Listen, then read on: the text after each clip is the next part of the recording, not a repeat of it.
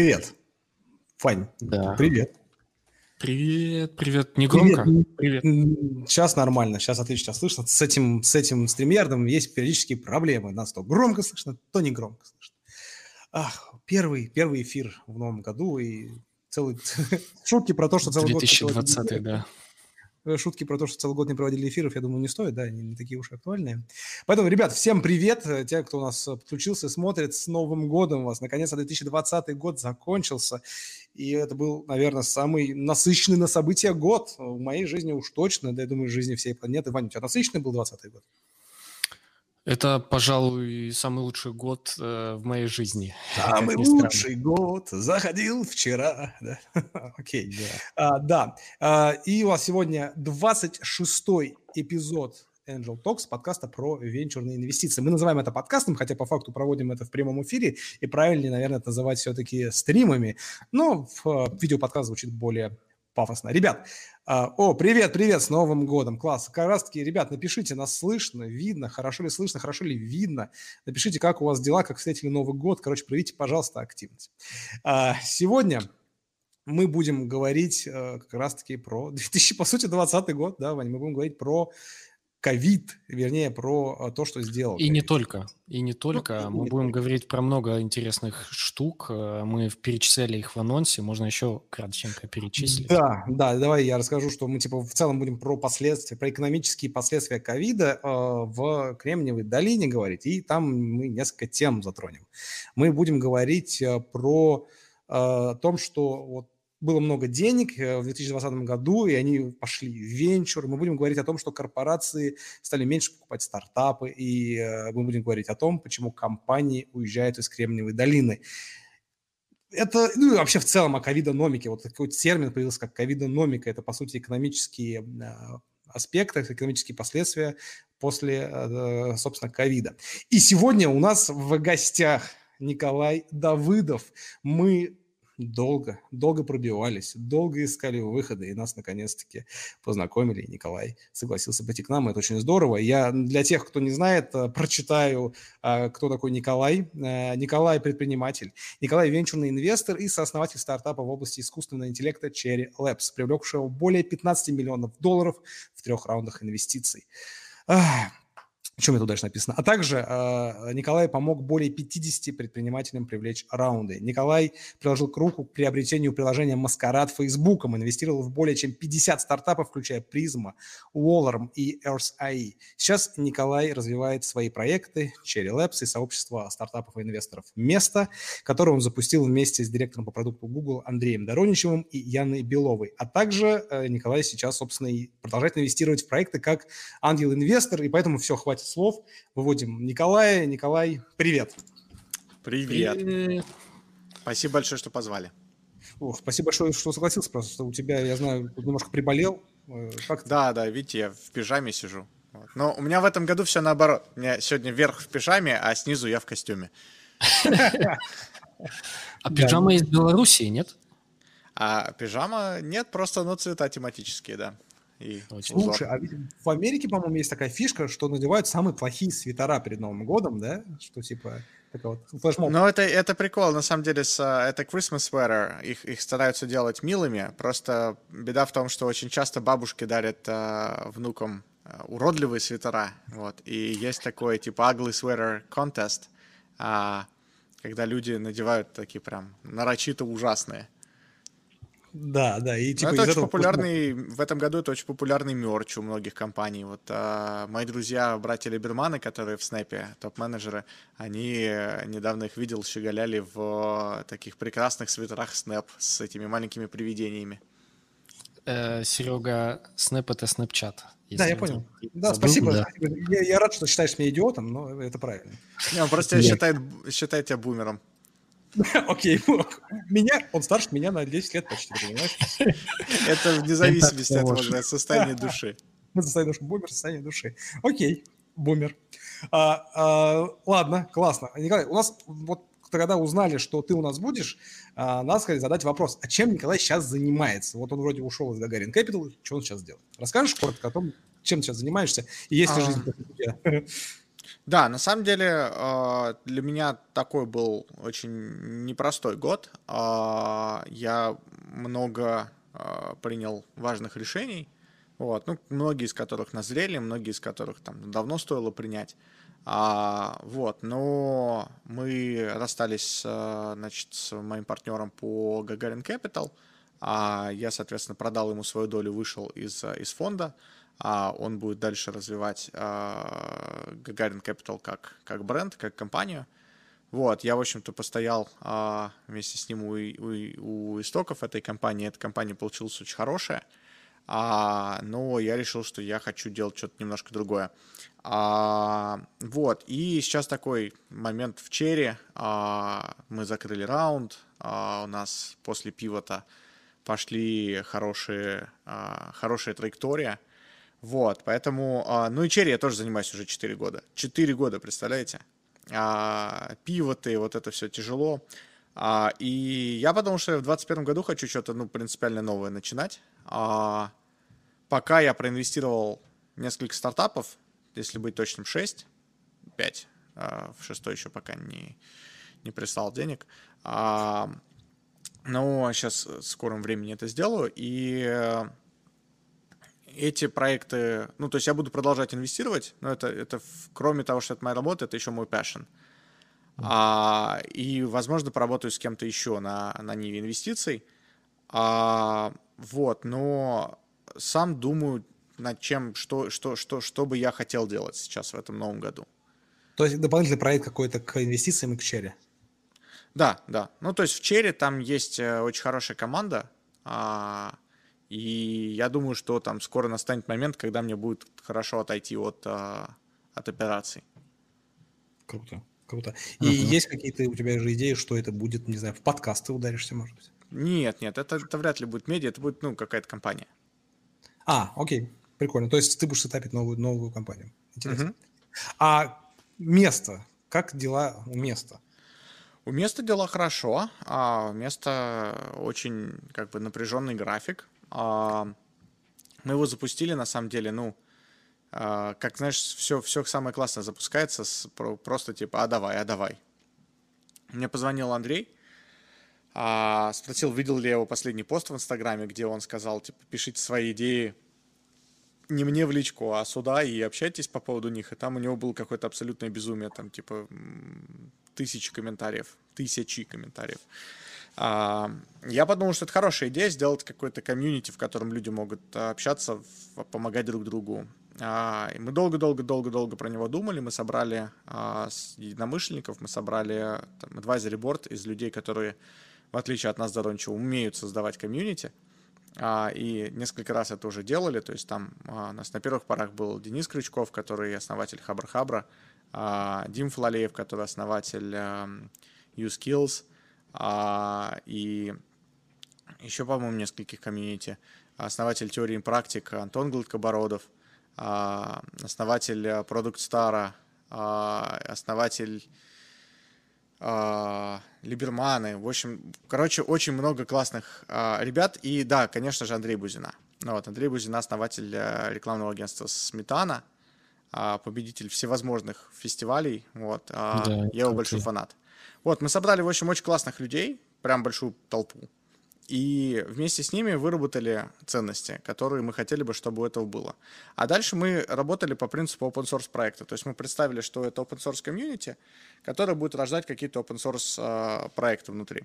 И а, сейчас там есть, по сути, несколько направлений. То есть есть направление просто там типа общалки, общения – это чаты на платформе OpenLand. Параллельно мы там пилим еще что-то типа чуть-чуть менее динамичное, чем чаты. Наверное, будет похоже на форум. Ребята сделали социальную сеть. А, ну, социальная сеть это немножко громко звучит. На самом деле это поисковик по людям. А, где ты можешь зайти и найти среди 16 тысяч участников места а, людей, которые тем чем-то конкретно могут помочь, или ты можешь чем-то помочь. Вот. А по тегам, потому что они, соответственно, писали в чаты. Круто. А вот, ну, то есть это реально хороший поисковик, а, который слепили там ребята-инженеры из Гугла и Netflix вместе с Дороничевым, вот, участники мест. Это все делают волонтеры, все делается без, без денег. а это все делается в свободное время, это реально open source проект. То есть кто-то видит что-то, чем он хочет заниматься, он э, начинает это делать, он может собрать какую-то команду и делать это с командой. Вот. А так, например, родился вместе «Идеальный штурм». «Идеальный штурм» — это такой внутренний акселератор, а, такой стартап-шоу, в котором а, отбираются проекты, к, проектам присоединяются менторы, менторы могут этим проектам чем-то помогать, там, это ну, эксперты, которые по своей основной деятельности чего-то достигли, вот, и могут, и у них есть время и желание помогать стартапам. А они их, соответственно, помогают прокачать, прокачать пич, и в итоге финал это такая презентация, в котором а, люди выбирают победителя. Один из а, стартапов, например, из идеального штурма уже поднял первый раунд инвестиций вне места. Круто. Вот, я... то есть это, эта штука работает. Это реально все open source, это все как бы не коммерческое, это никому не принадлежит. То есть мы зарегистрировали НКО, а, мы, по-моему, два НКО делаем, одно в России, другое в Штатах а у них есть э, учредители, но нет, ну это не коммерческая организация, она не будет никаких прибылей собирать и платить. Вот, мы любим говорить о том, что место принадлежит участникам комьюнити, потому что именно они его делают, они его а, создают, они его двигают в, в нужную им сторону. Вот, наша задача здесь просто поддерживать это, чтобы а, ну и какими-то ресурсами. То есть мы там члены advisory борда сбросились там по 10 тысяч долларов, кто-то чуть больше. Я, кстати, когда вот а, перед э, нашим эфиром выложил в один из чатов место на OpenLand информацию, что у нас будет эфир, а, сразу написали комментарий. О, это тот эфир, который а, Николай нам уже всем обещал давно? Я такой, наверное, нет, но тоже приходите. Поэтому угу. ребята, ждут, ребята ждут у тебя эфир. Так напоминаю, просили передать.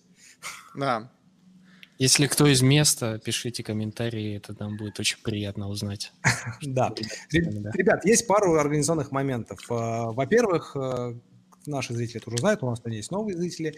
А, вы можете писать вопросы, и мы будем их сюда выводить, и Николай будет на них отвечать.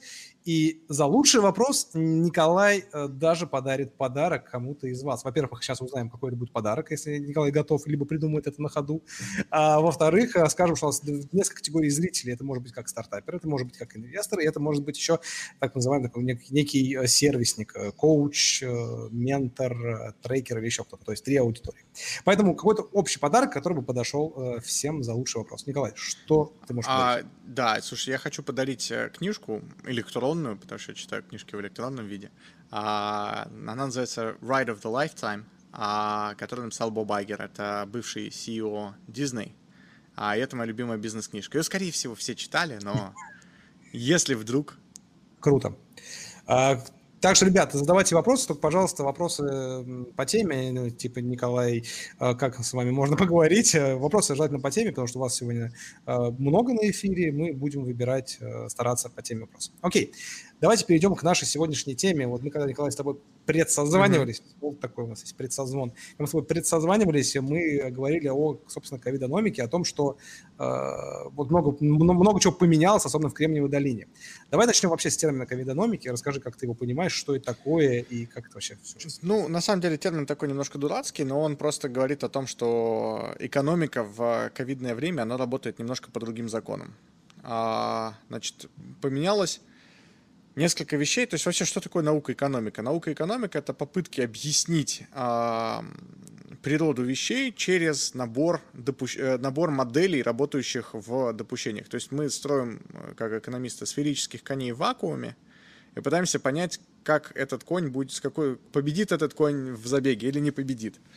А, и в, во время э, ковида, во время локдауна, э, в общем, мирового локдауна в большинстве стран, а, экономика она работ, начала работать немножко по другим законам.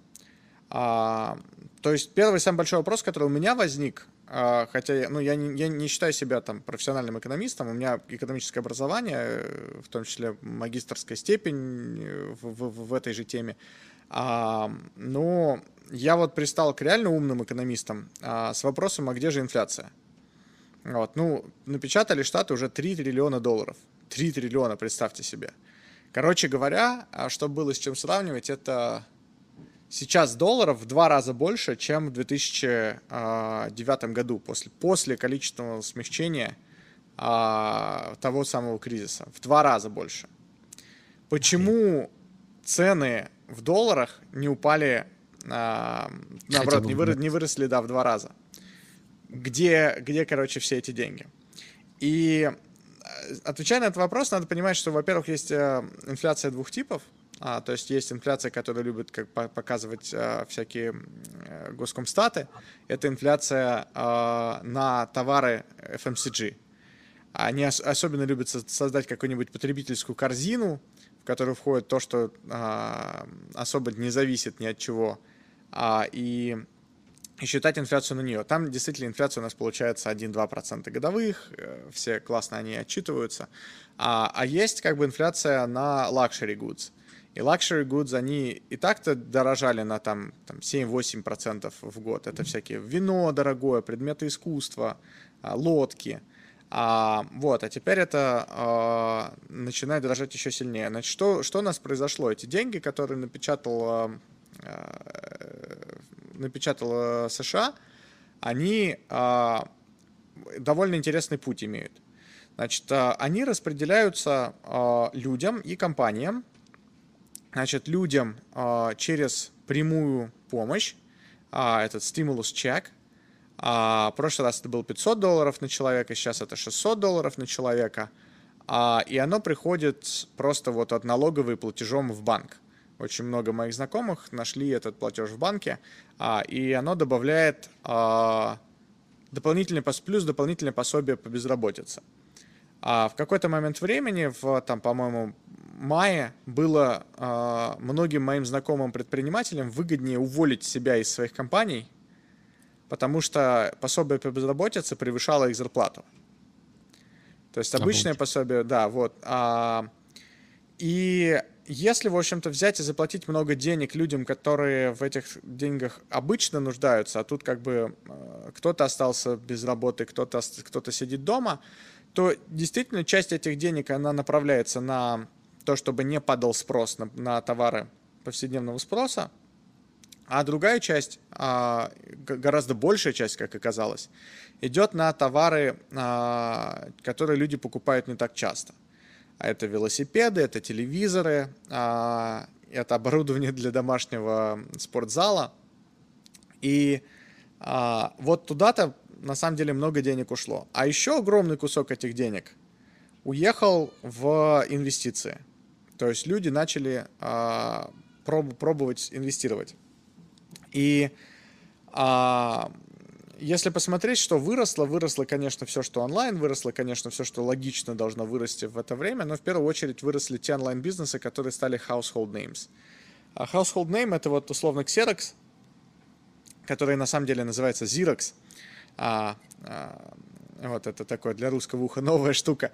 А, джакузи, то есть это на самом деле как бы вещи, которые ты называешь, ну считаешь, что они так вещи называются, это на самом деле бренды компании. И вот а, так, таким брендом стал Zoom, а, таким брендом стал Uber, таким брендом стал а, DoorDash, таким брендом а, а, Э, стал Netflix, а, и вот эти все компании, они получили максимальный приток, а и Tesla, конечно же Tesla, максимальный приток а, денег в свои акции от а, мелких инвесторов и от пенсионных фондов, от фондов, которые управляют деньгами мелких инвесторов, частных, мелких частных инвесторов. Вот, значит, поэтому у нас огромная часть этих денег, она прилипла а, напрямую или косвенно к капитализации Амазона там, и Теслы. И, по сути, эти напечатанные деньги, они реально прилипли к там, Маску, Безосу и там, нескольким десяткам топ-менеджеров Амазона, Теслы и вот этих Netflix, вот этих компаний. А, поэтому реально они не оказались, а, не оказались в руках а, обычных граждан, которые их тратят постоянно, и а, спрос на а, товары повседневного спроса, он же он упал из-за того, что люди как бы стали дома сидеть и стали покупать только то, что им действительно нужно. А, и это падение как раз компенсировалось тем, что у людей появились эти дополнительные деньги, они немножко их больше потратили. Вот. Ну, то есть прямой инфляции первого типа а, большой не случилось. А, цены на дома они тоже самое интересное. Смотрим на цены на дома, думаем, ну окей, раз э, так много денег прилипло и люди нач- начали их инвестировать, значит, может быть, они, и они сидят дома, может быть, они стали улучшать свои жилищные условия. А это скомпенсировалось тоже обратным трендом того, что люди из дорогих районов переезжают в районы подешевле. Ну, вот люди сидят, в, там сотрудники Гугла работают в Сан-Франциско. А, семейная пара. Он работает в Гугле, она работает в Facebook – а, у них нет на кухне холодильника, потому что они питаются в, в компаниях. А, Они зарабатывают вроде как по 200 тысяч в год каждый, а, но живут довольно бедно, потому что их а, двухспальневая квартира съедает там типа 7 тысяч долларов в месяц. А, и там реально откладывать ничего особо у них не получается. Недавно кто-то выкладывал даже типа бюджет семьи, которая зарабатывает 400 тысяч в год, и у них не получается откладывать. А, вот. И это нормальная как бы ситуация для города Сан-Франциско, для такого класса, э, класса потребителей. И вот они, э, им оба работодателя радостно сообщают в летом прошлого года, им работодатели сообщают о том, что до сентября следующего года минимум их вовсе не ждут. И они такие, слушайте, а зачем мы платим 7 тысяч долларов за нашу как бы двухспальневую квартиру, в которой даже холодильника нет? а давай поедем в а, другой штат. Давай поедем как бы на север и или там на юг, или во Флориду, ну, короче, куда-нибудь, где подешевле. А, и Цукерберг, он прямо сказал, что тем, кто переедет, мы будем платить меньше зарплату. Вот. Но, с другой стороны, он, у него нет никаких рычагов это сделать, потому что ты не можешь же сказать, что человек а, уехал из Калифорнии, если у него там центр жизненных интересов остался в Калифорнии, он платит налоги калифорнийские, а, и говорит о том, что типа это мой просто workation, я вернусь. И реально огромное количество этих людей просто, просто собрали шмотки и уехали. А дальше компании начали тоже уезжать, потому что компании, которым не очень комфортно с политической точки зрения, с бизнес точки зрения в Калифорнии, это Oracle, это Tesla. Tesla несколько раз закрывали а, их основной завод в Калифорнии во Фремонте из-за ковида а, им выгоднее переехать в Штаты, в которых никакие заводы ни за какого ковида не закрывают. Например, в Техасе там даже когда у тебя половина сотрудников уже болеет, вот только тогда думают, а, может быть, может быть какие-то ограничения ввести на твою работу. А, и так получается, что а, большое количество людей просто переехало из а, Сан-Франциско и в, на рынке аренды а, недорогих квартир, ну, относительно по меркам Сан-Франциско недорогих квартир, а, цены упали. А, и очень сильно упали цены на покупку а, недорогих домов. То есть, несмотря на то, что у людей неожиданно стало больше денег, ну, то есть, э, цены на это... Но на, при этом на дорогие дома цены взлетели. Дом, который раньше стоил 6 миллионов, теперь стоит 10 миллионов. А, почему? Потому что, как бы, ну вот я смотрю на цены в Лос-Алтос Хиллз. Лос-Алтос Хиллз живут э, в основном топ-менеджеры Netflix, чей э, headquarters рядом, Теслы, чей headquarters прямо в Лос-Алтосе, Гугла, который в соседнем Mountain View и так далее. Ну, вы понимаете, то есть это те люди, у которых максимальное количество опционов, то есть у человека уровня вице-президента Теслы а, порядка там 150-200 тысяч опционов а, набегает у каких-нибудь серьезных там старших вице-президентов до миллиона акций. А, акции выросли так, что, ну, условно, эти люди, а, если они реализовали свои опционы правильно, заработали типа 100-200 миллионов долларов. Это сказочное богатство для... Ну, то есть, да, вице-президенты не бедные были до этого, да, это люди, у которых было состояние там типа 10-20 миллионов, но они перешли в разряд супербогатых людей. Они из uh, high net worth individuals перешли в ultra high net worth individuals. И для них а, заплатить 6 или 12 миллионов за дом в Лос-Алтос Хиллз стало не такой большой разницей. Но драка за дорогие классные дома стала нереальной.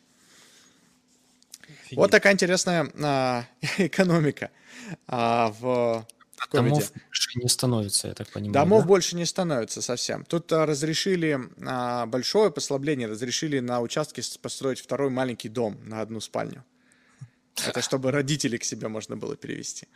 Вот, а, но это, это единственный способ увеличить количество домов. А, поэтому а, происходит, ну, то есть 2020 такой год ускоренной перемотки. То есть а, все тренды, которые были, в том числе тренд на то, что инженеров э, низшего как бы низших каст в Гугле и так далее, которые реально с большим трудом а, могли себе позволить жизнь в долине, они из долины уезжают, а как богатых людей в долине становится больше. А, и этот тренд был, он просто ускорился. То же самое был тренд на то, что на деурбанизацию, на то, что люди переезжают из городов куда-то, где у них может быть да, свой дворик.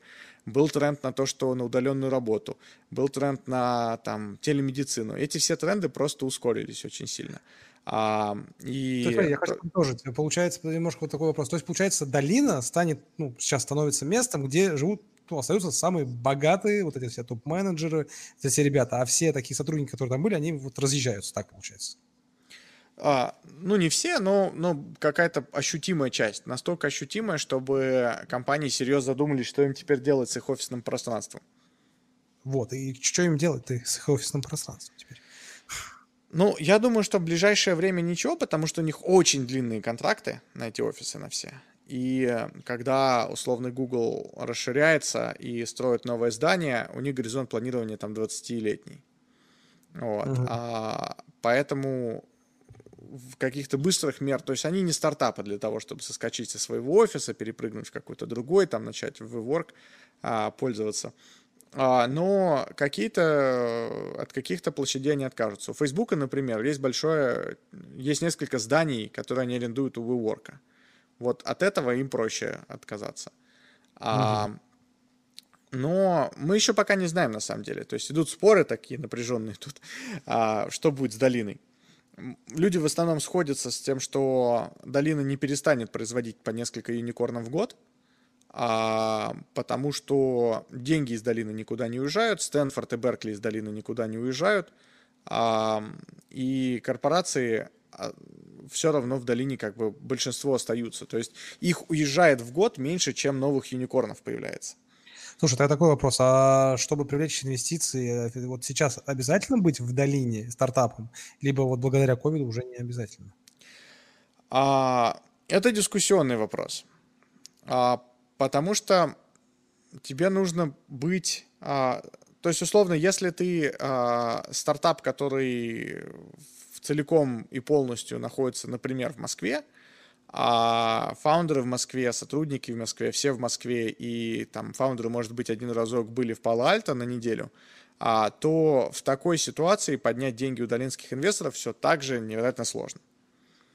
А, mm-hmm. Там единственным критерием, тот, который позволит тебе поднять, несмотря на все это, это если ты просто нереально растешь. Там пример, как э, росла призма в свое время, когда а, в Москву прилетали партнеры фондов, чтобы пообщаться. А, или там э, Мира, которые подняли, а, когда партнеры Axel Partners прилетали э, к ним в их родной город, чтобы поговорить о сделке. Вот. Естественно, если у вас есть крутейший рост, а если ваша компания ну, настолько секси, что все за ней в очередь стоят, то тогда вообще не важно, где вы, хоть на Луне. Mm-hmm. А если же вы у вас не настолько однозначная ситуация, и ваш основной там типа спринт, он только планируется, то вам, конечно же, лучше подавать знаки того, что вы местные, свои. Система свой-чужой, она все равно работает. У долинских инвесторов очень долго было правило а, 50 миль, о том, что я не инвестирую в компанию, которая находится дальше, чем я могу на машине доехать. А, то есть, и... подожди, получается, вот все, что ты рассказывал, я смотрел твое видео, по-моему, на ВК Фесте ты да, рассказывал про то, как привлечь инвестиции вообще. И про долину ты рассказал. Вот ничего пока что, в принципе, принципиально не поменялось. Поменялось то, что ты физически в этот момент можешь находиться на Бали. Да. То есть okay. а, вопрос в том, что ты на прямой вопрос, ты там в долине работаешь или нет, ты должен иметь возможность сказать, да, у меня вся команда имеет разрешение работать в США. Угу. Там, да, я там, я прожил здесь там типа пять лет и планирую дальше жить. Но сейчас а я... Этом, а при этом должна быть долина, либо это, ну, типа, просто США в целом. Не обязательно как долина. Ну, это то, где твой рынок. Окей. Okay. Если ты работаешь на там адвертайзинг рынке или на финан или у тебя финтех, то тебе долина не, да, не даст никаких плюсов. Но тогда тебе не надо поднимать у долинских инвесторов. То есть э, в Штатах очень большая кластеризация инвесторов, а, и стартапы, которые растут в Нью-Йорке, они почти никогда не поднимают инвестицию дальнинских инвесторов на ранних стадиях. Почему? Потому что в Нью-Йорке есть свои инвесторы. То же самое, когда я там приехал в Нью-Йорк э, к друзьям и запичил э, с Черри, там, типа, наш сид-раунд а, каким-то местным инвесторам, они на меня довольно удивленно смотрели, типа, типа, чувак, а что, в долине некому инвестировать в это? Почему ты здесь это делаешь? То есть это всегда у них вызывает вопрос, а почему ты не делаешь это там, где, там, где твой бизнес? Э, российским стартапам, кстати, легко на это отвечать. Не хотим брать от русских ребят деньги. Окей. А, у нас дофига уже вопросов налетело, но я думаю, мы к ним попозже подойдем. Пока что я всем, кто к нам добавился, напомню, что а, можете задавать вопросы, и Николай за лучший вопрос подарит электронную книгу. Скажи, какую книгу еще раз? А, книга называется Ride of a Lifetime. А, ее написал Роберт Тайгер, бывший CEO Disney. Вот, это его такая биография. Очень интересная книжка. Перед тем, как мы продолжим говорить о ковидономике, последствия ковида, у меня тут есть очень важный вопрос, который я не могу не вывести, и это важно. Вопрос. Почему не в наушниках от Apple, Николай, в эфире? А, потому что в наушниках от Apple я разговариваю, когда я говорю с iPad или с телефона. Ну вот. Это мой такой рабочий сетап. У меня здесь стоит свет профессиональный, камера, микрофон а, и наушники просто студийные. Все, Поэтому это, это такой сетап, да. А, вот, кстати говоря, наушники от Apple мне не нравятся, как я писал в посте. Они слишком тяжелые. В них реально устает башка. Офигеть. В смысле, сверху вниз дает? Или... Ну да, то есть особенно когда ты пытаешься двигаться или ходить. То есть вот как только ты... Я еще люблю, когда... Ну, зачем мне беспроводные наушники? Потому что я люблю говорить и ходить кругами. Вот, или там вот в затычке эпловские втыкал и шел хайкать. Супер полезная для здоровья процедура, супер помогает хорошо думать, реально прям бодрость появляется в организме и уменьшается желание прокрастинировать. В этих наушниках ты делаешь шаг, и у тебя голова такая, вау, вау, ты идешь как, как голубь. Ну, блин, они реально весят под килограмм, ребят. Ну, представьте, это ну, очень тяжело. для улицы, они, получается, домашние, да, такие? Они домашние, они для того, чтобы человек, который работает на макбуке, а, сидел в зуме целый день. Вот они для чего. Лежа сидел причем. Или лежа, да. Не, ну сидя нормально. Там реально проблема начинается, как только ты начинаешь ходить. Да, так, а, у меня важный, важная просьба ко всем смотрящим у нас сейчас. Ребят, если у вас есть какая-то возможность нас куда-нибудь пошарить, сделать репост на Фейсбуке, разместить ссылочку на наше видео, это будет очень круто, потому что тогда будет много народа. И мы я не делать... вижу ваших лайков! Я не вижу ваших лайков, я не вижу ваших рук, я не вижу ваших... Ну, вопросы вижу, ладно, классно. Окей, все, возвращаемся к теме. Сорян за такие э, популистические штуки, но они нужны. А, Николай, э, вот этот, окей, ковид что нам привнес, по сути, да, э, на удаленку. Как, многие говорят, многие спорят, что, типа, все равно вернутся, вернутся все в офисы. Только вот после твоих разговоров, мне кажется, если люди уезжают, там, допустим, э, из там долин, там, где есть офисы, им же не так просто будет обратно. Так, как было, уже не будет. Я в этом уверен абсолютно. То есть этот год, он он не принес нам какой-то чего-то нового совсем. Это, говорю, это ускоренная перемотка событий. То есть э, мы просто увидели, э, как тренды разворачиваются намного быстрее. Ну, то есть, условно, то, чего мы должны... Э, некоторые тренды. То есть, условно, да, у нас не начали ездить self-driving грузовики везде. А, но диджитализация промышленных предприятий, например, а цифровизация, как ее называют еще, она то, тоже ускорилась на 5 лет. То есть мы реально очень много трендов, которые, ну, сами собой происходили бы 5 лет, увидели за год произошедшими.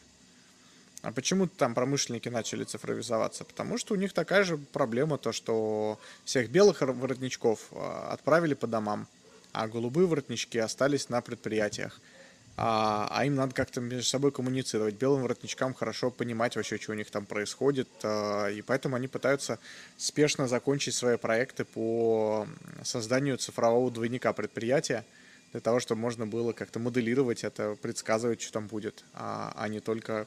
Вот. Ну, то есть, условно, когда ты пытаешься управлять своим высокотехнологичным заводом, си- си- сидя у себя дома в гараже, это, это реально очень тяжело делать без технологий. Окей. Uh, Вань, если у тебя сейчас нет вопросов, мы можем перейти к вопросам от зрителей, потому что они будут пачками налетать, и нам надо делать такие, собственно, блоки вопросов.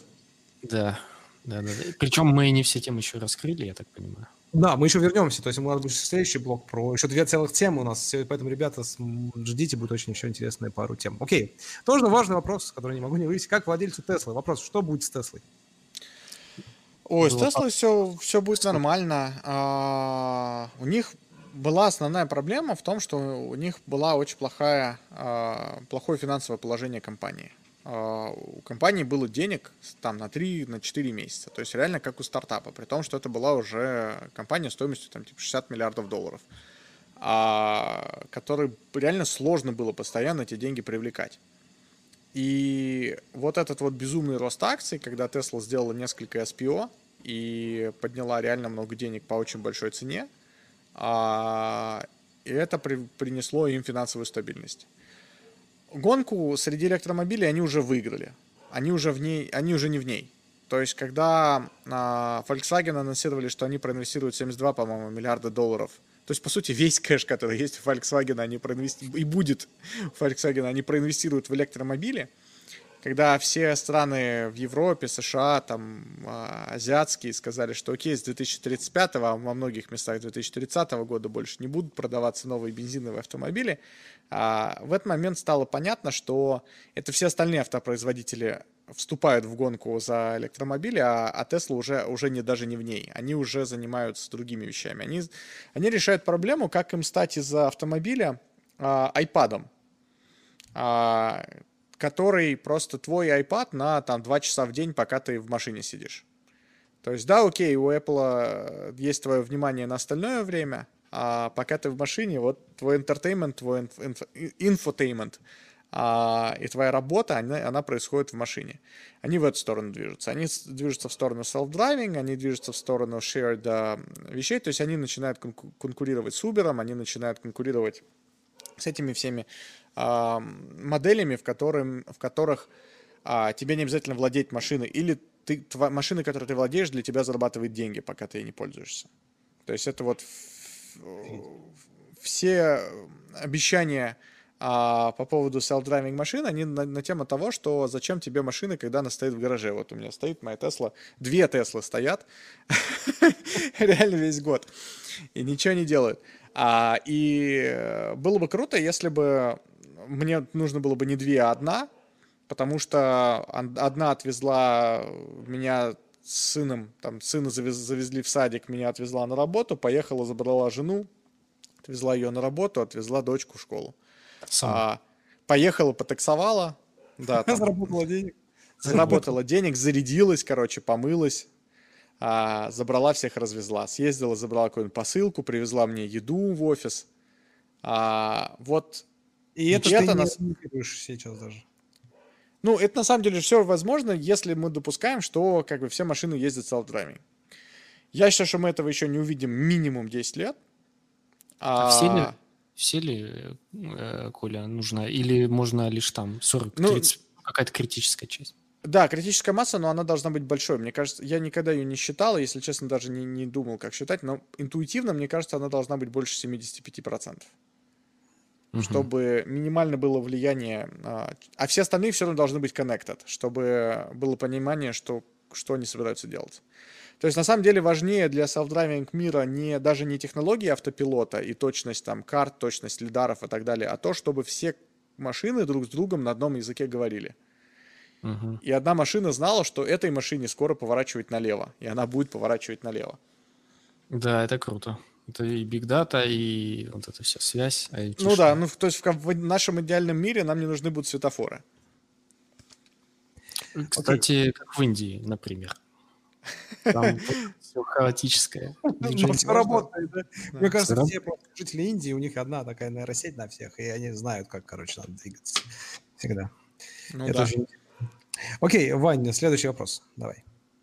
Э, как Николай оценивает отток из России выпускников вузов и другие, и другие страны? И, и другие или в другие? В США это... и ты пропустил. А, в США, да-да, да. Я просто русский. Возраст. возраст. Я ну, считаю, что а, в 2020 году нет больше такой штуки, как Brain Drain. А, и если после то есть мы оцениваем современный мир критериями 50-х годов. Когда какая страна больше немецких ученых себе загробастала, а у той и техническое чудо и, и прогресс происходит. А сейчас нет людей, которые уезжают и рвут связи. Нету железных занавесов, слава богу, кроме как там с Северной Кореей. А, и реально, если посмотреть на... Ну, то есть я всеми силами поддерживаю людей, которые едут из России, Белоруссии, Украины в долину создавать компании или даже просто здесь работать. Почему? А, под... И я считаю, что это очень полезно этим странам. А, значит, первое, то что даже если у этих людей ничего здесь не получится, они а, поймут чуть больше про а, местную ментальность, соберут какой-то опыт ведения здесь бизнеса, а, и с этим опытом вернуться и попробуют сделать что-то у себя. А если у них что-то получится, то кроме этого бесценного опыта, а, которого в... на самом деле, почему я поехал? То есть зачем я поехал? Я поехал учиться, я поехал понимать, как люди строят глобальные компании. Потому что в России, к сожалению, есть всего несколько примеров глобальных компаний, построенных из России, а в долине их, их десятки в год. А, и многие из них становятся такими мегакорпорациями, масштабы которых там нашей экономике не снилось. А, и люди, которые даже сюда приезжают просто поработать по найму инженерами в Google, они на самом деле а, не просто там не рвут свои связи с а, Россией, они, как бы, во-первых, многие возвращаются, многие, а, даже если не возвращаются, они там, начинают какой-то стартап, нанимают людей в России, эти деньги идут в российскую экономику, они присылают деньги родственникам, эти деньги идут в российскую экономику. А, я вот говорил с, еще до печальных событий с Э, Цепкала э, в Беларуси, который возглавлял э, парк высоких технологий.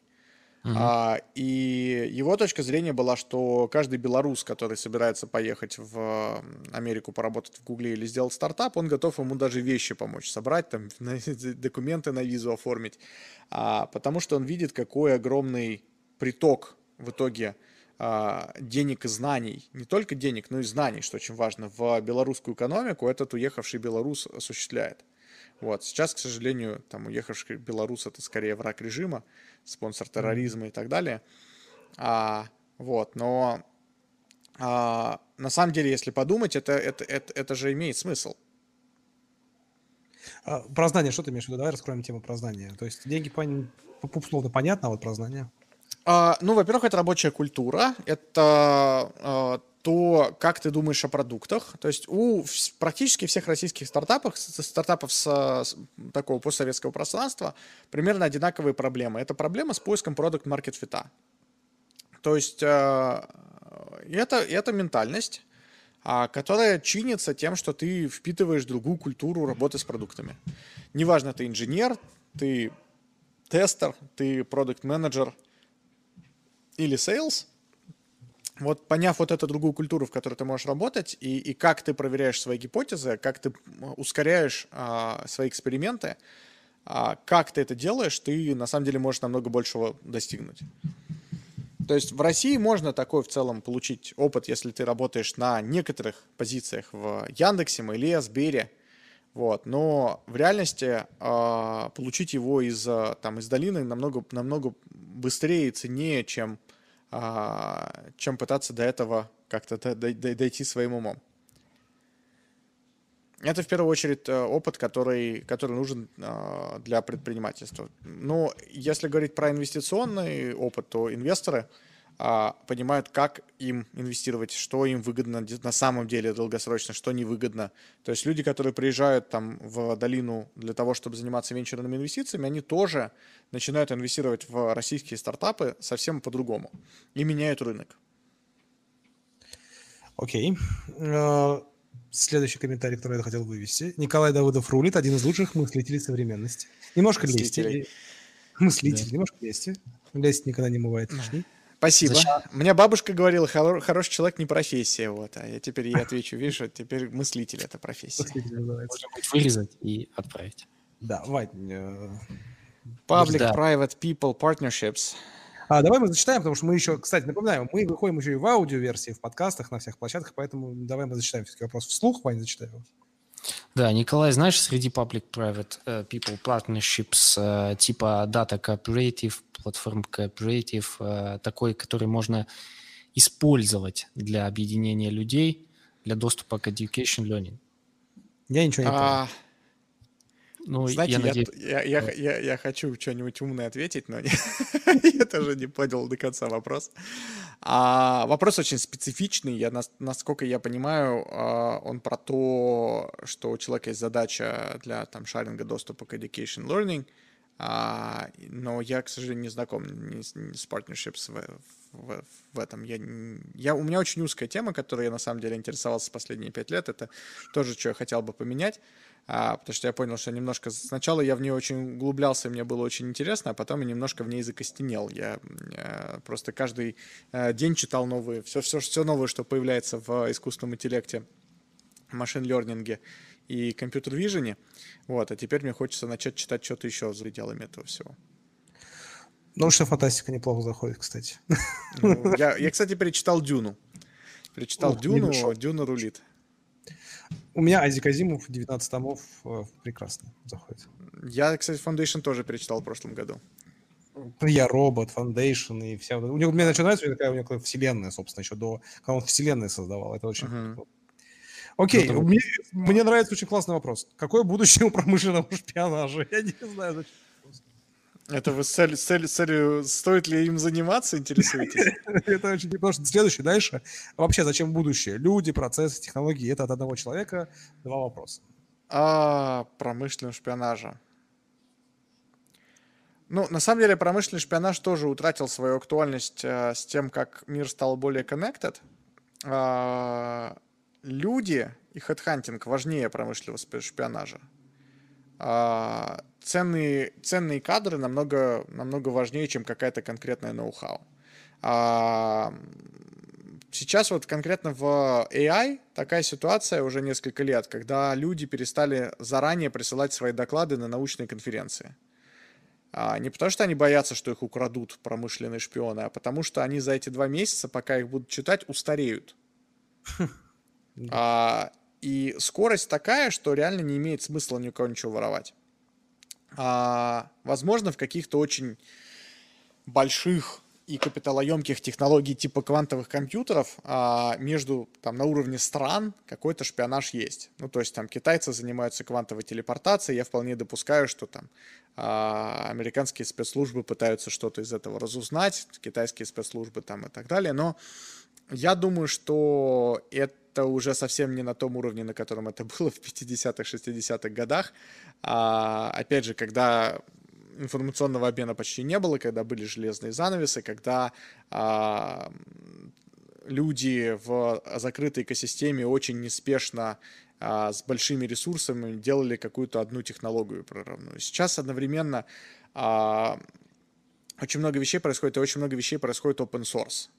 То есть очень много открытий, они доступны сразу всем. Пожалуйста, бери, делай. И с точки зрения там, коммерческого успеха намного выгоднее быть э, быстрым, э, чем, чем украсть у кого-то какие-то ноу-хау. А зачем будущее за людьми, за технологиями? Ну, я считаю, что будущее за предпринимателями э, и предпринимательским подходом. А все на самом деле можно автоматизировать, кроме умения человека принимать решения в условиях неопределенности. Это, собственно, главный навык предпринимателя. Брать на себя, да, предпринимательские риски.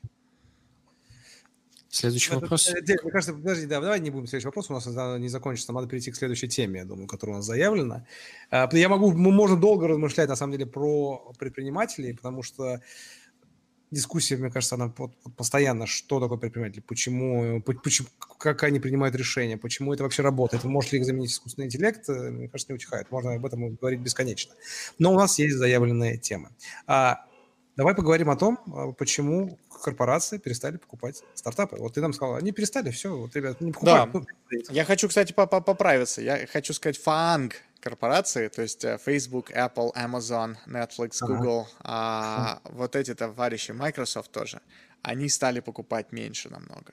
А, и действительно, я общался с их а, э, corporate development людьми, то есть это люди, которые напрямую, чья обязанность это находить а, стартапы на покупку а, и интегрировать их в стратегию компании. А, из них очень многие ушли из а, того же Гугла. То есть а, Дэйв Суббота, который в свое время покупал YouTube, а, перешел в хедж-фонд, если я не ошибаюсь, другой парень оттуда пошел в SPAC, это Special Purpose Acquisition Company, это условно, когда ты делаешь IPO пустой компании, поднимаешь там сколько-то сотен миллионов долларов, а потом делаешь acquisition и какой-то стар- стартап вытаскиваешь Обратное, обратное, да, обратное, обратное размещение. Вот. А кто-то пошел в а, быстрорастущий стартап, Unicorn, но из корпорации они уходят. Почему? Потому что за этими корпорациями а, во-первых, индустрия стала mature, а, и на нее стал смотреть антимонопольный комитет. Антимонопольный комитет как принимает решения? Есть такая штука, индекс Херфендаля-Хиршмана. А, это сумма квадратов рыночных долей а, боже мой, откуда я это помню? Зачем мне эти знания в голове? Короче, да, это сумма квадратов рыночных долей компании в, каком, в каком-то рынке или нише. И э, у тебя есть у этого а, показателя а, какие-то трешолды, в которые ты смотришь, а, куда он укладывается. Если у тебя он больше какого-то значения, то получается, что у тебя а, конкуренции на рынке недостаточно. Если он там меньше или сейчас могу путать, то конкуренция, с, слишком, ну, конкуренция нормальна, она, она активная. И задача, по сути, антимонопольного комитета в каждой стране, в каждом рынке выдерживать индекс Херфендаля-Хиршмана на, в определенных границах. Поэтому, когда а, ну вот вы все слышали, наверное, в новостях, когда говорят, что там компания такая-то, такая-то договорились о слиянии, вот, uh, subject to approval by Anti-Monopoly Committee. То есть uh, в, они там типа обратились за одобрением в ФАС за сделки. Зачем они обращаются туда за одобрением? Потому что ФАС может эту сделку запретить, если в результате сделки индекс Херфендаля Хиршмана uh, уедет дальше границ. Uh, это из такой базовой как бы, экономической теории, а действительно сейчас этот индекс больше не работает, потому что ты можешь а, всегда очень а, субъективно говорить о том, что эта компания в этом рынке, а другая компания в другом рынке. И вот эти рынки, как ты их нарежешь, а, в интернете их, их практически невозможно нарезать а, так, чтобы это было объективно. Поэтому это скорее субъективное ощущение регулятора, что Google, Facebook и так далее, во-первых, а, зажрались, а во-вторых, а, у них слишком много власти. Конгресс реально считает, что то, что произошло с выборами а, Трампа и вот а, этот intelligence community, а, который там поддерживает традиционно демократическую партию и те, кто сейчас поставили Байдена а, и поставили на Байдена, они в первую очередь недовольны тем уровнем власти, которое появилось, а, неосознанно появилось у этих компаний. То, что Google может выбрать президента, Facebook может выбрать президента, Twitter может выбрать президента. И вот эти там даже попытки а, Марка Цукерберга скосить под кандидатов в президенты, они прям очень серьезно их всех напрягли. А, вот, то есть у нас несколько есть трендов. Первый тренд то, что а, компании стали, индустрия стала mature, и то есть в ней прошло, прошел процесс консолидации. А второе, то, что а, Конгресс очень сильно а, и, и элиты а, власть имущие в Штатах очень сильно напрягаются за количество ресурсов у этих компаний. А, вот, и третье, вот эти события, которые послужили, они все говорят о том, что эти компании надо начать дробить. А как на самом деле дробили компании до этого все время? Если вспомните, там э, General Electric много раз дробили. А сначала, э, э, после General Electric дробили Standard Oil Рокфеллера. Да, то есть все вот эти шевроны и прочие американские компании, это же на самом деле как бы осколки Standard Oil, а, на которые, на которые подробил регулятор. А, дробили AT&T, AT&T отделили от Lucent Technologies, потом Lucent а, еще поделили на Lucent и Avaya. А, и теперь это просто приходит в, в интернет-сектор, конкретно в Google там и так далее. А, И кроме того, что компании эти, возможно, будут дробить, то есть там в а, оптимистичном сценарии Google потеряет Chrome, а в пессимистичном сценарии Google потеряет YouTube, а Facebook потеряет Instagram и WhatsApp. А, Кроме этого, еще идут э, процессы об ограничении конкуренции, о том, что эти компании используют аквизишены стартапов для того, чтобы ограничивать конкуренцию. На самом деле это так. А, и на самом деле есть много других способов ограничения конкуренции, которыми там Facebook тоже активно э, прибегает. А, и с этим регулятор будет бороться. И это причина, почему менеджмент этих компаний сейчас сказал, так, а давайте мы резко притормозим с нашей безудержной активностью по скупке всего и вся, потому что, во-первых, это будут использовать против нас, а во-вторых, мы в условиях локдауна реально не можем нормально интегрировать людей в компанию, мы не можем делать им буткампы, они не могут как бы там становиться частью нашей культуры, если они сидят по домам. И мы будем покупать только то, что нам отчаянно нужно. Вот. И так, а у меня... Это я просто отключился. Алло. Нет, там... А, нет, алло, алло, Коля. Пока нет, у нас Пока, пока у нас перерывы, я напомню ребятам, что, э, во-первых, у нас сегодня, да, как и всегда, подарки за лучшие вопросы, поэтому пишите, но у вас вы уже столько их написали, боюсь, мы можем не успеть все эти вопросы задать, но, тем не менее, пишите. Второе, ребят, знаете что, Вань, знаете, что заметил? Нас, короче, смотрят люди, не подписываясь на наш YouTube-канал на YouTube, ты понимаешь? То есть, да. ребят, Подпишитесь, пожалуйста, на YouTube-канал, имейте, пожалуйста, совесть. Мы тут стараемся для вас, э, приглашаем классных гостей. И просто подпишитесь, нажмите эту гребаную кнопку красную, подпишитесь. Э, нам это будет очень а, приятно и, главное, полезно. Алгоритмы YouTube сами знаете, как работают. Поэтому, если вы еще не подписались, подпишитесь, пожалуйста, а Николай у нас пошел переподключаться. Окей. Окей, э, прямой эфир не застрахованы ни от чего. А, давайте для... О, Николай Все починилось, сори, это реально моя материнка опять отвалилась. Э, зато я тут успел прорекламировать все свои нужные вещи, поэтому давай продолжаем. Класс. Вот, это, хорошо, а... плохо? это хорошо или плохо? Хорошая новость или плохая новость? Будет меньше, меньше будет M&A. Ну, что, Значит, что? А, я в целом эту новость воспринимаю как ограниченно позитивную. А, и воспринимаю ее в первую очередь за, за счет того, что а, когда Google спылесошивал с рынка вообще все, а остальные компании просто не успев... которые менее поворотливы, не успевали это делать. И если посмотреть, там Fortune 500 компаний, их же 500, да, или, или даже Fortune 2000 компаний, их там 2000, и они все а, могут себе позволить расти за счет M&A. И не только за счет M&A таких, как, ну, за счет... То есть эти все компании делают какой-то M&A, а, У тебя может быть э, для того, чтобы ты рос э, горизонтально, рос вертикально, а, рос в новый рынок с новым, э, или рос в новый продукт. То есть это такой, есть матрица Ансофа. А, у тебя есть четыре, на самом деле, варианта, зачем ты покупаешь. А вот у Гугла а, и подобных корпораций Equihire маленькие, маленькие покупки они были всегда делались с пятой целью. Пятая цель это получить таланты, получить людей. А, потому что предприниматели, пока они работают а, и отрабатывают свои вот эти 4 года вестинга, а, они приносят намного больше ценности компании очень тяжело найти продукт-менеджеров, которые а, были бы с таким предпринимательским подходом, которые брали бы на себя ответственность, двигать. Ну, то есть реально в корпоративной среде вырастить таких людей практически невозможно. Почему? Потому что ну, это очень хорошо написал Витя Орловский в своей книжке от единорога, нет, от, от носорога к единорогу. Она называется.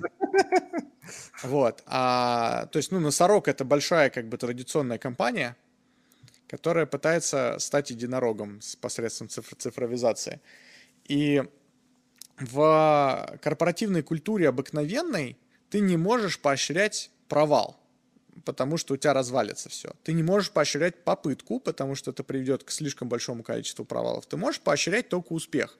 То есть кто-то что-то хорошее сделал, получил повышение. А в, у, у предпринимателей в венчурной экосистеме поощряется попытка на самом деле. Потому что чем больше ты раз попытался сделать компанию, тем проще и быстрее тебе поднять деньги на следующую. А, чем больше раз ты нафакапил, как бы, тем, а, тем быстрее ты достигнешь результата в следующий раз. И когда э, у тебя такой выращенный человек, который там серийный предприниматель приходит даже на года два в Google, он а, становится таким change-агентом большим внутри который э, действительно многие вещи, там, многие революционные прорывные продукты. Посмотрите, вот Сбербанк что сейчас делает, Сбер точнее. Они же купили кучу стартапов на российском рынке и нарисовали там план по компенсации их фаундерам, который там их привязывает к этой компании на несколько лет, но там выплаты сумасшедшие а, для российского рынка невиданные, но они по сути делают то, что принято было в долине много раз. И Сбер за год, за 2020 там Сбер, Сбер, Сбер, Сбер технологии, Сбер Devices выпустили какую-то нере... они реально выпустили инновации больше, чем Google. Ну вот, если посмотреть, Google I.O. что представил? Ничего почти, ничего нового за год не, не, не сделали. Апдейты, апдейты, апдейты, апдейты. Сбер вышел на рынке еды, доставки продуктов, а, сделали свой Chromecast, сделали свой этот Facebook портал, свою Алексу, ну, э, фильмы, доставка лекарств, э, кассовые аппараты. Охренеть! И это все работает, потому что Сбер, носорог, стал покупать ста- становится единорогом в этом плане. Так вот, вот Fortune 500, даже Fortune 2000 тоже начнут покупать. То есть, получается... И поэтому для венчурной экосистемы это хорошо. То есть я реально думал про это по-другому. Меня вот пере- пере- переубедили. То есть, получается, мы, когда мы писали о том, что стартапы типа не э, в компании большие не покупают стартапы, и это хорошо, потому что будут другие покупать. То есть для всех это получается лучше. Да, да, то есть, ну, эта индустрия просто становится mature, а другие индустрии начинают, начинают въезжать. И а, я думаю, что интерес к M&A у... Ну, то есть, условно, после... Представьте, что будет, если, допустим, а, Facebook разделят с а, Инстаграмом. Или с WhatsApp, что чуть более вероятно. Э, отдельно большая компания появится, новая корпорация. Да, и эти корпорации реально начнут много покупать. Да. То есть это, это тоже будет хорошо. Потому что да. им уже будет нечего особо бояться в этом плане, ну их только что подробили. Все, побежали по новой. И это было а... то же самое там. Вспомните разделение eBay PayPal.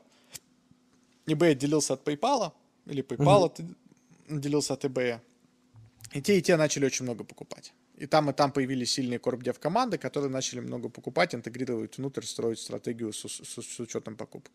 А чем больше покупает, тем лучше себя чувствует венчурный капиталист. Ух, прекрасно. То есть всем хорошо, отлично. Э, слушай, это прям позитивная история. Это прям вот э, я, я Нет, для, VC, для VC вообще это, знаешь, это it's a great time to be alive, потому что VC инвестировали в далеко идущие тренды, мы получили ускоренную перемотку, мы получили тренды ближе. То есть даже если ты с чем-то не угадал, а, то тебе прям этот год на блюдечке его принес. Да, какие-то индустрии там просели, но я реально говорил с всеми своими знакомыми венчурными капиталистами, ни у кого больше там 15% портфеля не умерло от этого. Зато то, что осталось, все компенсировало этот рост. Это, знаешь, зачем сходится? Вот как раз есть же типа такая, такой тренд, что компании все больше хотят оставаться частными и не выходить на IPO. И все больше они э, типа э, хотят продаться корпорации, чем выйти на IPO. И это типа очень сочетается вот э, с тем, что, о чем ты сейчас говоришь. Ну, я, я бы сказал, что компании дольше хотят... Это два разных тренда. Компании дольше хотят оставаться частными не чтобы продаться корпорации, а чтобы дольше оставаться частными. Это, связ... это связано с тем, что а, немножко проще жить, когда ты управляешь своей стоимостью более прямыми а, mm. инструментами. А вы, публичность на самом деле это такое двоякое оружие. Да, у тебя а, с одной стороны очень радуются сотрудники, даже если давайте просто посмотрим на сотрудника публичной компании. А, там есть несколько стадий такие, значит, э, принятия, вот это все. Это а, сначала ты радуешься, что у тебя как бы те опционы, которые у тебя были все это время, они наконец-то начали что-то стоить, и ты даже можешь их как-то продать, там, если разобраться в том, как это все работает, и даже, может быть, сможешь себе позволить купить квартиру или дом. Типа, офигеть. А второе, что ты понимаешь, что твой input, а, реально твоего перформанса, стоимость акций не зависит вообще никак. А если ты как бы работаешь давно, то у тебя в опционах намного больше денег, чем твоя зарплата. То есть это вообще несравнимые величины. То есть, условно, если ты какой-нибудь продукт, продукт менеджер, там типа директ, продукт директор, то у тебя на момент размещения на бирже а, будет миллионов 10 долларов в, ну, окей, 5 миллионов долларов в опционах, если а, ты работал там типа 4 года, 4-5 лет до IPO ты работал, вот у тебя там типа 5 миллионов в опционах, и твоя зарплата в год 300 тысяч. Это и лучше. Тебя... Да, да, да. И, и, ты, и ты, короче, впахиваешь или не впахиваешь, разницы никакой нет. Ну, можешь бонус не получить, но бонус твой 30 тысяч в год или 20 тысяч в год. А на стоимость твоих акций, в которых 5 миллионов, ты никак сам повлиять не можешь. Ну, unless какая-то miracle происходит. И и это, на самом деле, очень сильно демотивирует людей. То есть я прям видел, как когда Яндекс выходил на, на биржу, там инженеры сначала пытались написать машину, которая будет предиктить стоимость акций, пытались там своего торгового робота написать, ну то есть начинали пытаться что-то делать с этим, а потом такие, вот, и, это, ну, минусы. А с точки зрения управления компанией, когда ты публичная компания, к тебе куча в куча внимания, куча проблем потенциальных. Ты можешь что-то где-то не так сказать, тебе NASDAQ пришлет э, проверяющего, который будет у тебя ходить на случайные встречи, заставлять там всех э, говорить на английском, если у тебя компания в России, а, вот, и проверять, типа, так ли вы, да, ведете свой бизнес. А кто-нибудь из сотрудников по-любому где-нибудь налажает, и ты словишь какие-нибудь штрафы большие. А, и, или, или вообще там этот делистинг, это, это самый большой ночной кошмар. Хотя многие компании там типа говорят, все окей, типа я буду private. А, то есть это, это первое ну, ограничение того, что ты можешь говорить, то, что, как, ты, как ты можешь какую, как ты можешь вести свой бизнес. Вот. А второе, то, что действительно стоимость твоей компании перестает реально зависеть от, от, напрямую от того, что ты делаешь. То есть там начинают появляться такие штуки, как ты, типа, правильно твой CFO с аналитиками инвестбанков поговорил или нет. То есть если э, аналитики инвестбанка в целом позитивно, но ожиданий у них не очень много от твоей компании, ты эти ожидания сильно перевыполнил, тогда ты будешь хорошо расти. А если ты слишком сильно их воодушевил, то тогда они нарисуют тебе нереалистичные прогнозы, и ты их не выполнишь, у тебя акции упадут, несмотря на то, что ты как бы вроде вырос. Или ты можешь очень хорошо вырасти, и все классно, но на отчете перед инвестором можешь сказать о том, что мы планируем а, многократно увеличить наши инвестиции в перспективные технологии, например, типа VR, а, и твои акции посыпятся вниз, потому что ты не скажешь, это пример Фейсбука, а, там типа четырехлетней давности, когда они перевыполнили все прогнозы, сделали все очень круто, но в конце колода Цукерберг сказал, что мы планируем очень много инвестировать в VR, и акции поехали вниз.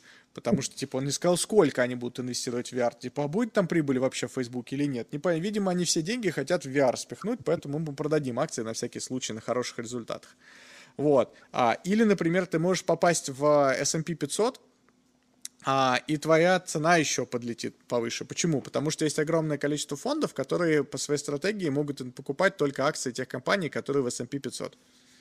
Ты не в S&P 500, они тебя не могут купить, насколько бы ты классным не был. Uh. Вот. А есть еще тема, что если ты такой household name, как Tesla, то перед э, Новым годом тебя все будут покупать. А, почему? Потому что отчеты э, инвесторам рас, рассылают, и надо сказать о том, что вот мы, короче, заработали там типа 40%, но важно сказать на чем. Что мы заработали их на, на узнаваемых классных вещах. А то, что там они типа 40% на, торгов... на торговле наркотиками заработали, это, короче, мы... Вот. Слушай, То же самое, да. В общем, я могу это бесконечно продолжать. Да, я уже не помню, о чем мы говорили. А у меня вот отлично, мне нравится, куда мы пошли, потому что у меня есть отличный вопрос в эту историю. И сейчас становится популярно э, среди инвесторов э, инвестировать в так называемые OTC и при IPO компании OTC. OTC рынок и при IPO компании. Вот что ты про это думаешь? Это будет нараст, тренд нарастать? Э, вот, вот, вот такое инвестирование. Она ну, всегда, он всегда был, этот тренд, э, просто там мало русских инвесторов в нем участвовали, но а, да, сейчас втягиваются, я вижу больше, больше, больше спроса, а, и несколько моих знакомых даже поднимают специализированные фонды на то, чтобы инвестировать в такие late-stage компании. А, у меня постоянно возникают а, ну, какие-то там там, друзья продали давно свой стартап в Airbnb, там и до IPO Airbnb продавали свои акции. Там другие друзья там э, в OpenAI работают, э, там еще кто-то в э, SpaceX. И постоянно есть какие-то такие штуки, но я никогда на них не обращал внимания, пока не понял, что на самом деле этот рынок реально гигантский. А, и много есть ресурсов, на которых ты можешь, ну, относительно без посредников покупать а, акции в непубличных компаниях, а, а есть много фондов, которые на этом специализируются. И с точки зрения доходности, это не, а, это в той же категории, как, как seed инвестиции.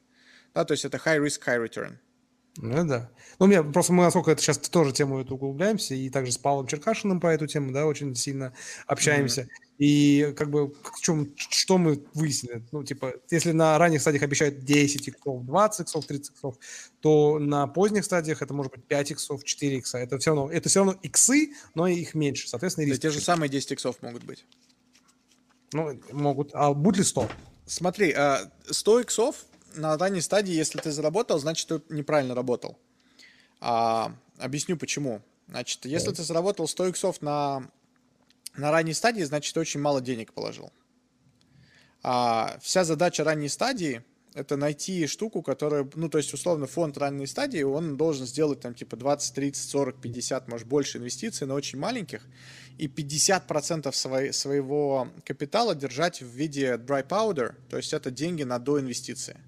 То есть вот Гагарин Capital ровно по этой стратегии двигался. 19 э, на момент, когда я выходил, было 19 компаний а, проинвестировано, но при этом в фонде, а, и, и из них уже в 5 фонд доинвестировал на следующих раундах, то есть там больше, больше миллиона, и, и еще было денег зарезервировано на инвестиции в эти компании.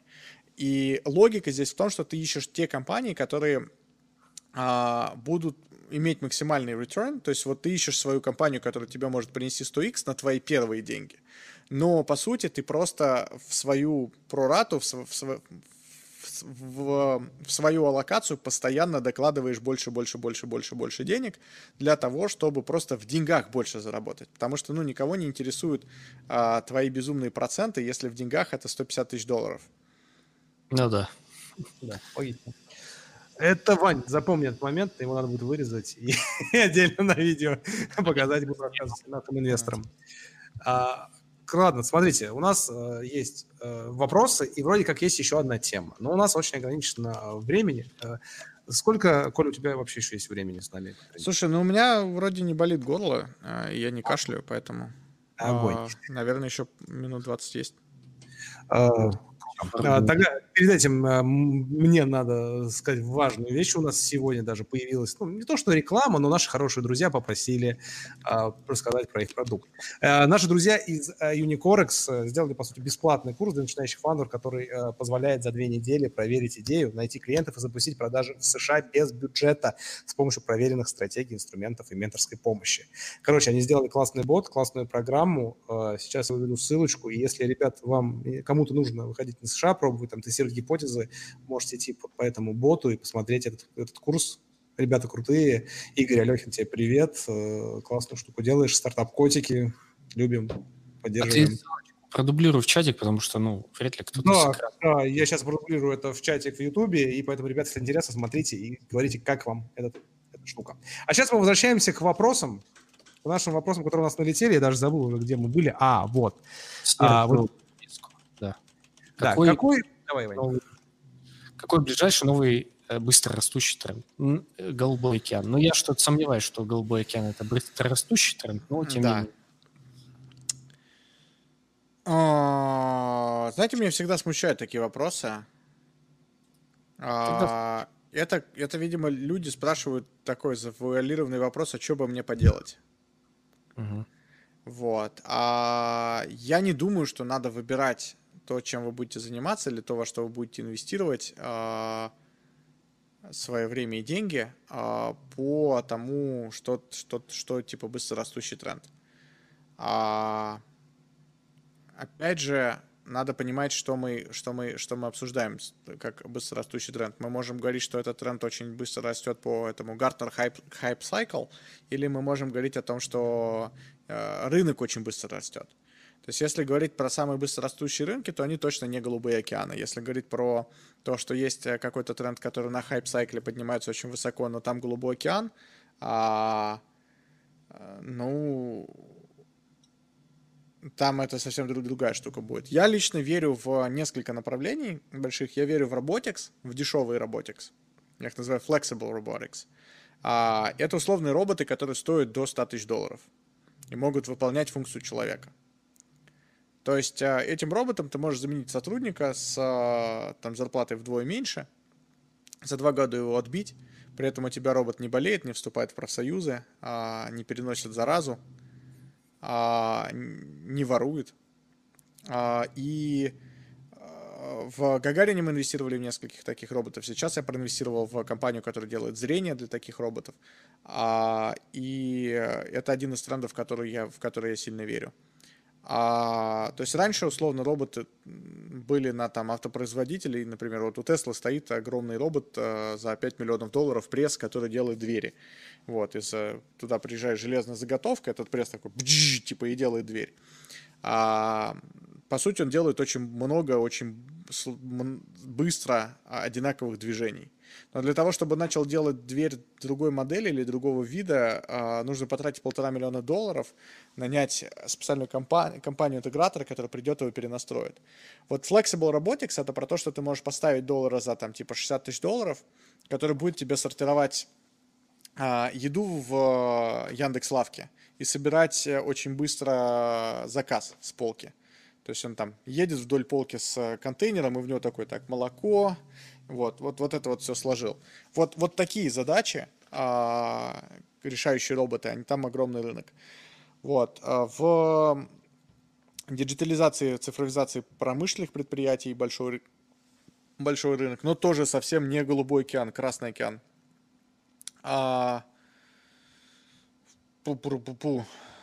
В да, self-driving машинах большой э, рост э, будет и но там тоже Красный океан.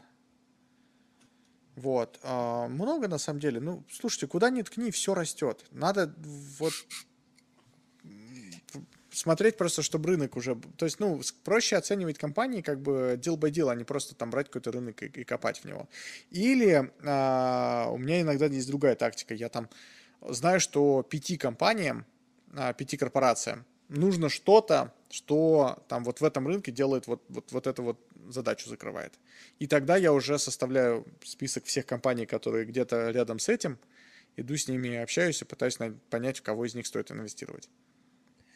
Круто, отличный ответ. Едем дальше. А, вопрос. Тренды энергетики и экологии. Считаешь ли ты, что электромобили – это экологично? Кто-то считал вред для экологии от производства и утилизации аккумуляторов по сравнению с выхлопов обычного ДВС.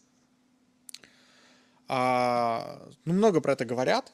А, я не думаю, что все автопроизводители со своим огромным лобби а, смогли бы а, не, не, не смогли бы опрокинуть, как бы, если бы это было бы... Короче, если бы электромобили не были бы экологичны, то а, я думаю, что все автопроизводители с их огромными ресурсами и лобби остались бы с ДВС. Но ДВС с точки зрения физики не очень эффективная как бы модель. А, электродвигатели эффективнее. А, вопрос происхождения электроэнергии, а, но сейчас мы видим все больше и больше из возоб... электроэнергии из возобновляемых источников. А, с точки зрения аккумуляторов, их производства и утилизации, а, это пока слабое место. Я не знаю точно, я не эколог, я никогда это не считал. Но я думаю, что, во-первых, прогресс будет происходить достаточно быстро в аккумуляторах. Во-вторых, а, их, ну, ДВС явно хуже, чем, а, чем, чем электромобили. Окей. Okay. А дальше. Ваня.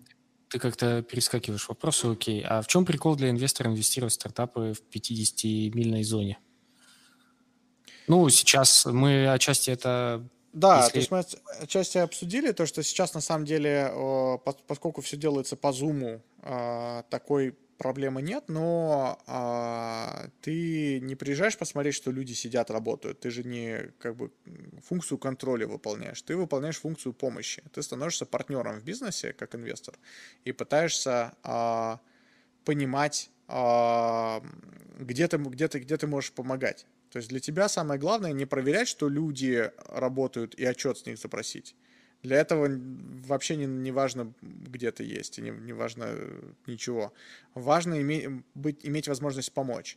Если они ищут себе маркетингового директора, знать маркетингового директора, который живет от тебя через три дома. А если им э, нужно э, там какой-то professional service, ты можешь им порекомендовать налоговика, ты можешь им помочь э, схайрить сотрудников, а ты можешь с ними там на встречу сходить, послушать, что, что... и вот это постоянное взаимодействие, быть настоящим партнером в бизнесе, это то, как ты генеришь максимальный value для своего портфеля, как инвестор. А Круто. функцию контроля выполнять, ну, это скорее даже вредно, чем полезно. Окей. Okay. Э, дальше достаточно специфичный вопрос. ограничиваться ей. Ага. А дальше достаточно специфичный вопрос. Давай, давайте немножко ускоряться, и можно, типа, достаточно коротко. Если вопрос считаешь, что, типа, не к месту, mm-hmm. Николай, можно, ну, ну, не к месту, давайте дальше. Хорошо, Окей, давай, да, нет. Да. Вопрос. Как стать э, частным венчурным инвестором? Какие есть способы вложиться в стартап? Нет. Не надо. А, как стать частным венчурным инвестором? На самом деле, это супер просто. Вам нужно э, найти, во что вы хотите вложиться, а, и вложиться. Как вложиться, кон- какие способы? Лучше всего конвертируемые займы или сейф, сейф ноуты. А, лучше всего инвестировать с кем-то, если это вы делали, делаете в первый раз, а, либо цепляться с каким-то фондом, либо с другими людьми. К нам, короче, обращайтесь, мы расскажем, как все это. Да-да-да. Мы это каждый эфир обсуждаем, поэтому пишите. Пересмотрите все эфиры, там всего лишь 30 чем-то эпизодов, и все станет вам понятно.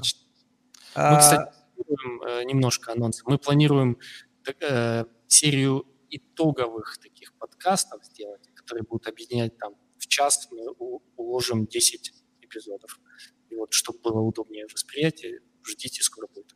Ваня, у тебя что-то с микрофоном, он у тебя вот так вот скачет, плавает, и как, ты как будто в какой-то, извините за выражение, в попе сидишь. Сорян. Да, у тебя что-то с микрофоном, под, под, под, под, под, под шамань его. А, едем дальше. Как вузы сотрудничают с фондами и акселераторами? Какие есть успешные не очень примеры? Тоже коротко. А, с фондами и акселераторами а, они сотрудничают не с точки зрения студентов, а с точки зрения науки. А, то есть а, фонды и акселераторы в долине стараются работать больше с профессорами и постдоками. С профессорами они работают, а, постоянно привлекая их в виде адвайзеров, либо для портфельных компаний, либо для фондов. А с постдоками они работают, э, например, в ВУЗе может быть э, там постдок labs, в которые они делают какие-то там штуки интересные, и фонды а, им дают какие-то маленькие гранты для того, чтобы быть первыми, кто в них вложится. Но это более редкий такой формат сотрудничества. Огонь. Вань, твоя очередь. Согласен ли ты с что Тесла это огромный пузырь, который лопнет и упадет в миллион тысяч раз? А, нет, не согласен, потому что я вообще не люблю такую штуку, как определение пузыря. Пузырей не существует. Существуют как бы аптренды, даунтренды, существуют как бы быстрые падения и так далее, но не бывает того, что кто-то там надувает пузырь. Вот это, это, это сродни теории заговора. А, просто спрос на акции Тесла очень высокий. Есть э, очень смешной, э, есть очень крутая девушка-инвестор Кэти Вуд, у которой есть э, про, по, пародийный аккаунт а, доктор Парик Пател а, в Твиттере, который пишет очень очевидные вещи. Вот про Тесла он написал такие прям Видел, вещи, говорит, я, да, я считаю, что капитализация в 600 миллиардов а, оправдана, потому что у Теслы а, стоимость акций 600 долларов, а всего акций миллиард. Вот, как бы, а, смотрите, ну это спрос-предложение банальный. А упадет она или не упадет, то непонятно. А почему она должна падать? Что, люди ну будут доверять больше доллару, чем акции Теслы? А дальше вопрос. Может ли Тесла, цена на Теслу подняться в 10 раз в последующие три года? Вот, типа, они хотят от тебя сигнала, заходить ли в Теслу? От меня сигнал, входить ли в Теслу? А, я не, ду, я не, вход, я не вхожу в Теслу. А, у меня это связано с другим. Я, я в свое время а, потерял немножко денег, когда Маск решил купить компанию своего брата а, Solar City. Вот. И это было сделано максимально Ну, то есть это было сделано по уровню, типа, да, это будет законно, но это будет вообще начхать на интерес инвесторов. И я не очень хочу просто быть акционером в компании, который начхать на интерес инвесторов. А, поэтому я не, ну, проще, проще на чем другом заработать. Uh-huh. А, но при этом я фанат их продуктов, да, то есть я а, обожаю Теслу как машину. Вырастет она в 10 раз или нет? Ну, слушайте, если напечатают еще 8 триллионов долларов, то вырастет. Важное замечание. Мы не даем инвестиционных советов. Да. да. Мы не и... даем инвестиционных советов, мы, мы э, только как э, парик, доктор Парик Пател даем советы. Да. Очень логично. Мы, мы говорим о том, что, смотрите, есть такой PE мультипликатор, э, это price, э, деленный на earnings. И вот у Tesla он полторы тысячи. То есть э, цена акции в полторы тысячи раз больше, чем, чем доход, доход на эту акцию. И э, есть такое же правило, что обычно PE э, выше у высококачественных активов. Вот, поэтому можем просто сказать, что Tesla это очень высококачественный актив. Ну, мне кажется, надо тебе свой аккаунт вести такой же, такого, такого же рода, я уверен. Это он, да. он зайдет. На русскоязычный только, просто переводи, короче, его, и все. Такой CFA Level 2. Да. Следующий вопрос, Маники, давай. Э, слышал о тренде, но все собираются уезжать из долины в Остин. Так ли это? Все ли уезжают в Остин? А, смотрите, в долине реально очень много всего, поэтому когда в Остин уезжает а, две компании, про это ты говорит, типа, все уезжают из долины. Но нет, реально уезжают две компании и, ну, какое-то количество людей. При этом цена на недвигу в Остин подскочила уже до долинских а, уровней, поэтому, как бы, если переезжать туда с а, задачей дауншифтинга, уже, уже не имеет никакого смысла. Я почитал про Остин, ну так, э, интереса ради, но меня остановило даже дальше что-то читать и ресерчить тот факт, что в Остине полгода тебя жрут огромные страшные хищные комары. Вот. И там очень жарко, очень жарко. Жарко и комары, поэтому no, no, no. Что? Всего полгода? Ну да, да, да.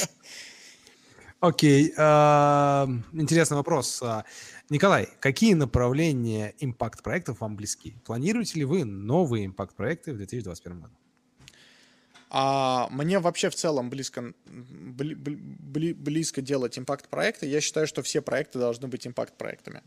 А, потому что мы приходим к осознанному, ну, наконец-то 2020 год тоже ускорил нам этот тренд на осознанное потребление, и потребителям, инвесторам, сотрудникам, всем а, стейкхолдерам компании становится важно о том, а, а про что эта компания, а какой месседж она в рынок несет.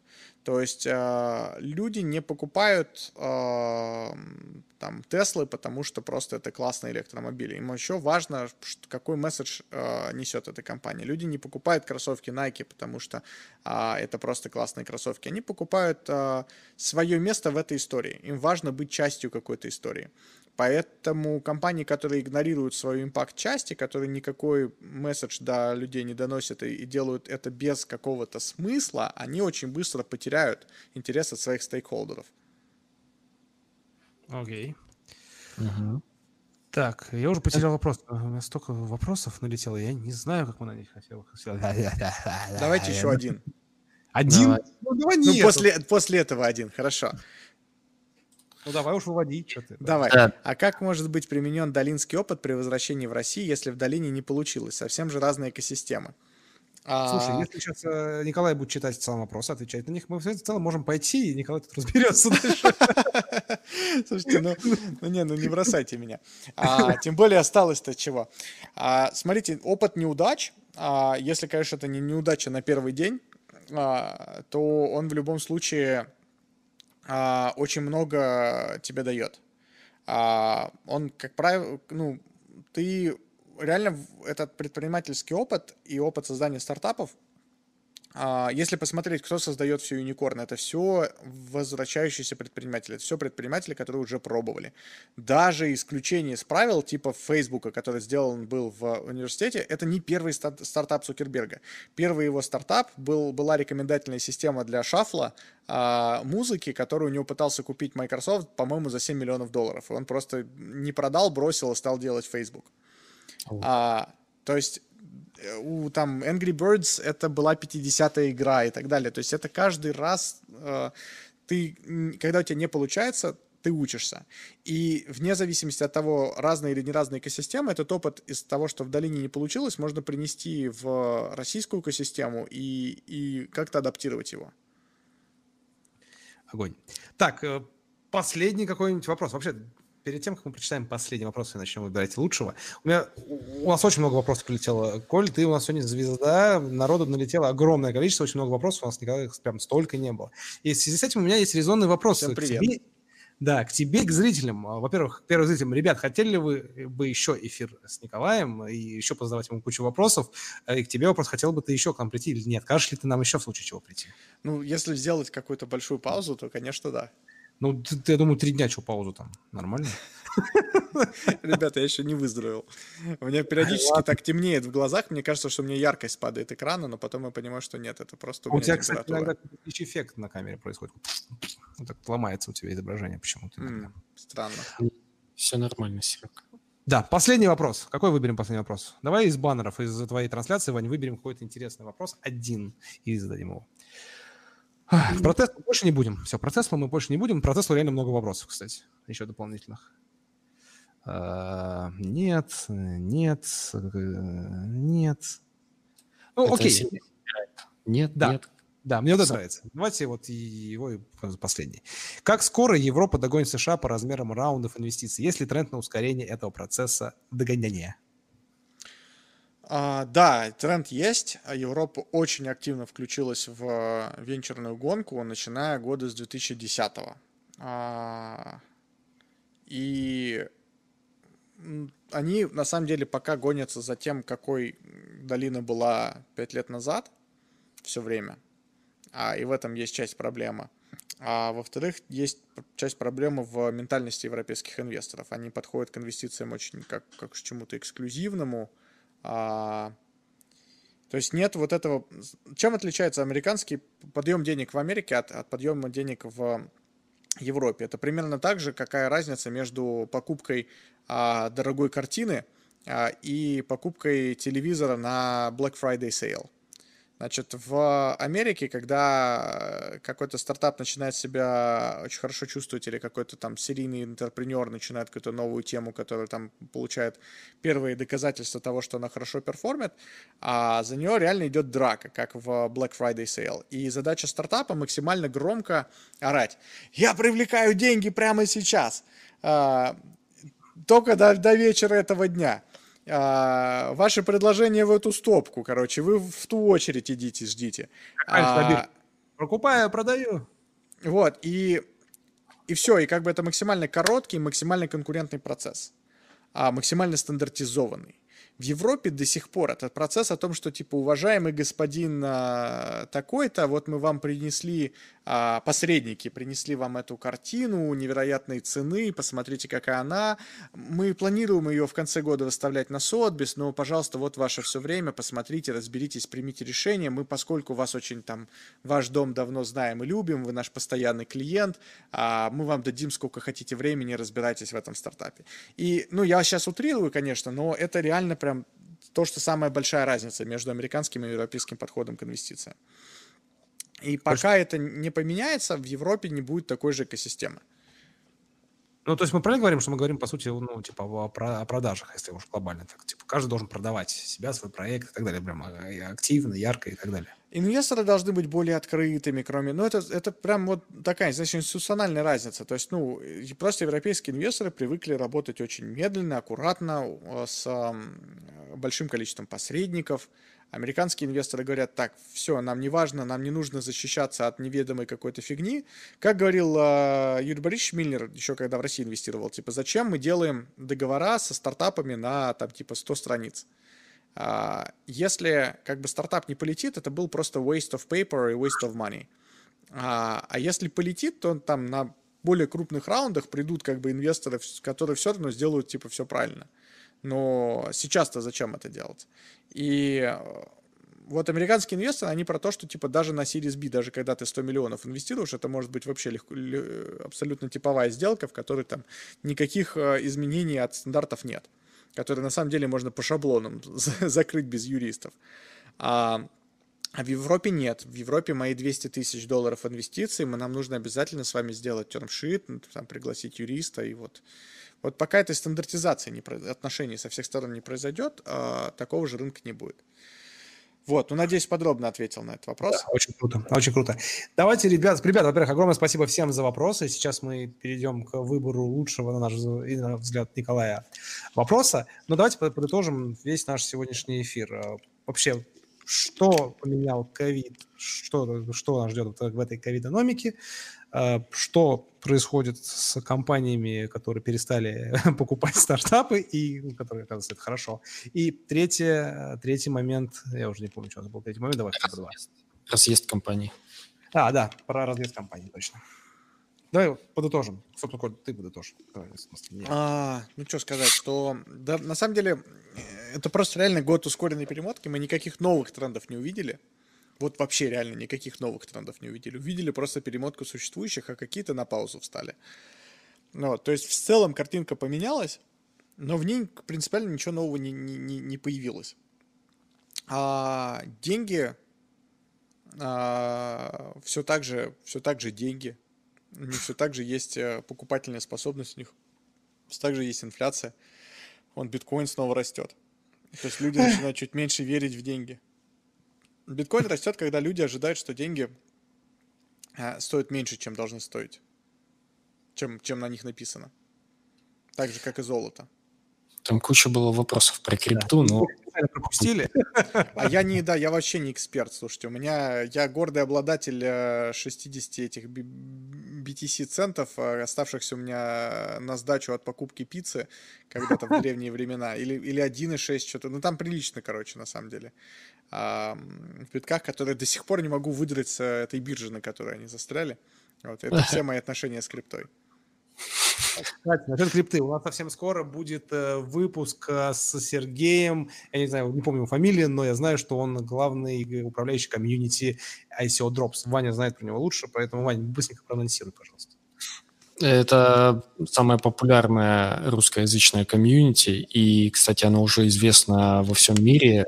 Те, кто ну, сферой ICO э, интересуется, все знают комьюнити ICO Drop, что у них там самые эксклюзивные ICO-шки, в которые очень сложно попасть, и там невероятные прибыли, но, опять же, прибыли, насколько ты смог влезть. Там, ты можешь влезть иногда на 100 долларов, иногда на 500, ну, то есть там нет такого, что на 100 тысяч эгей, всей котлеты, нет такого.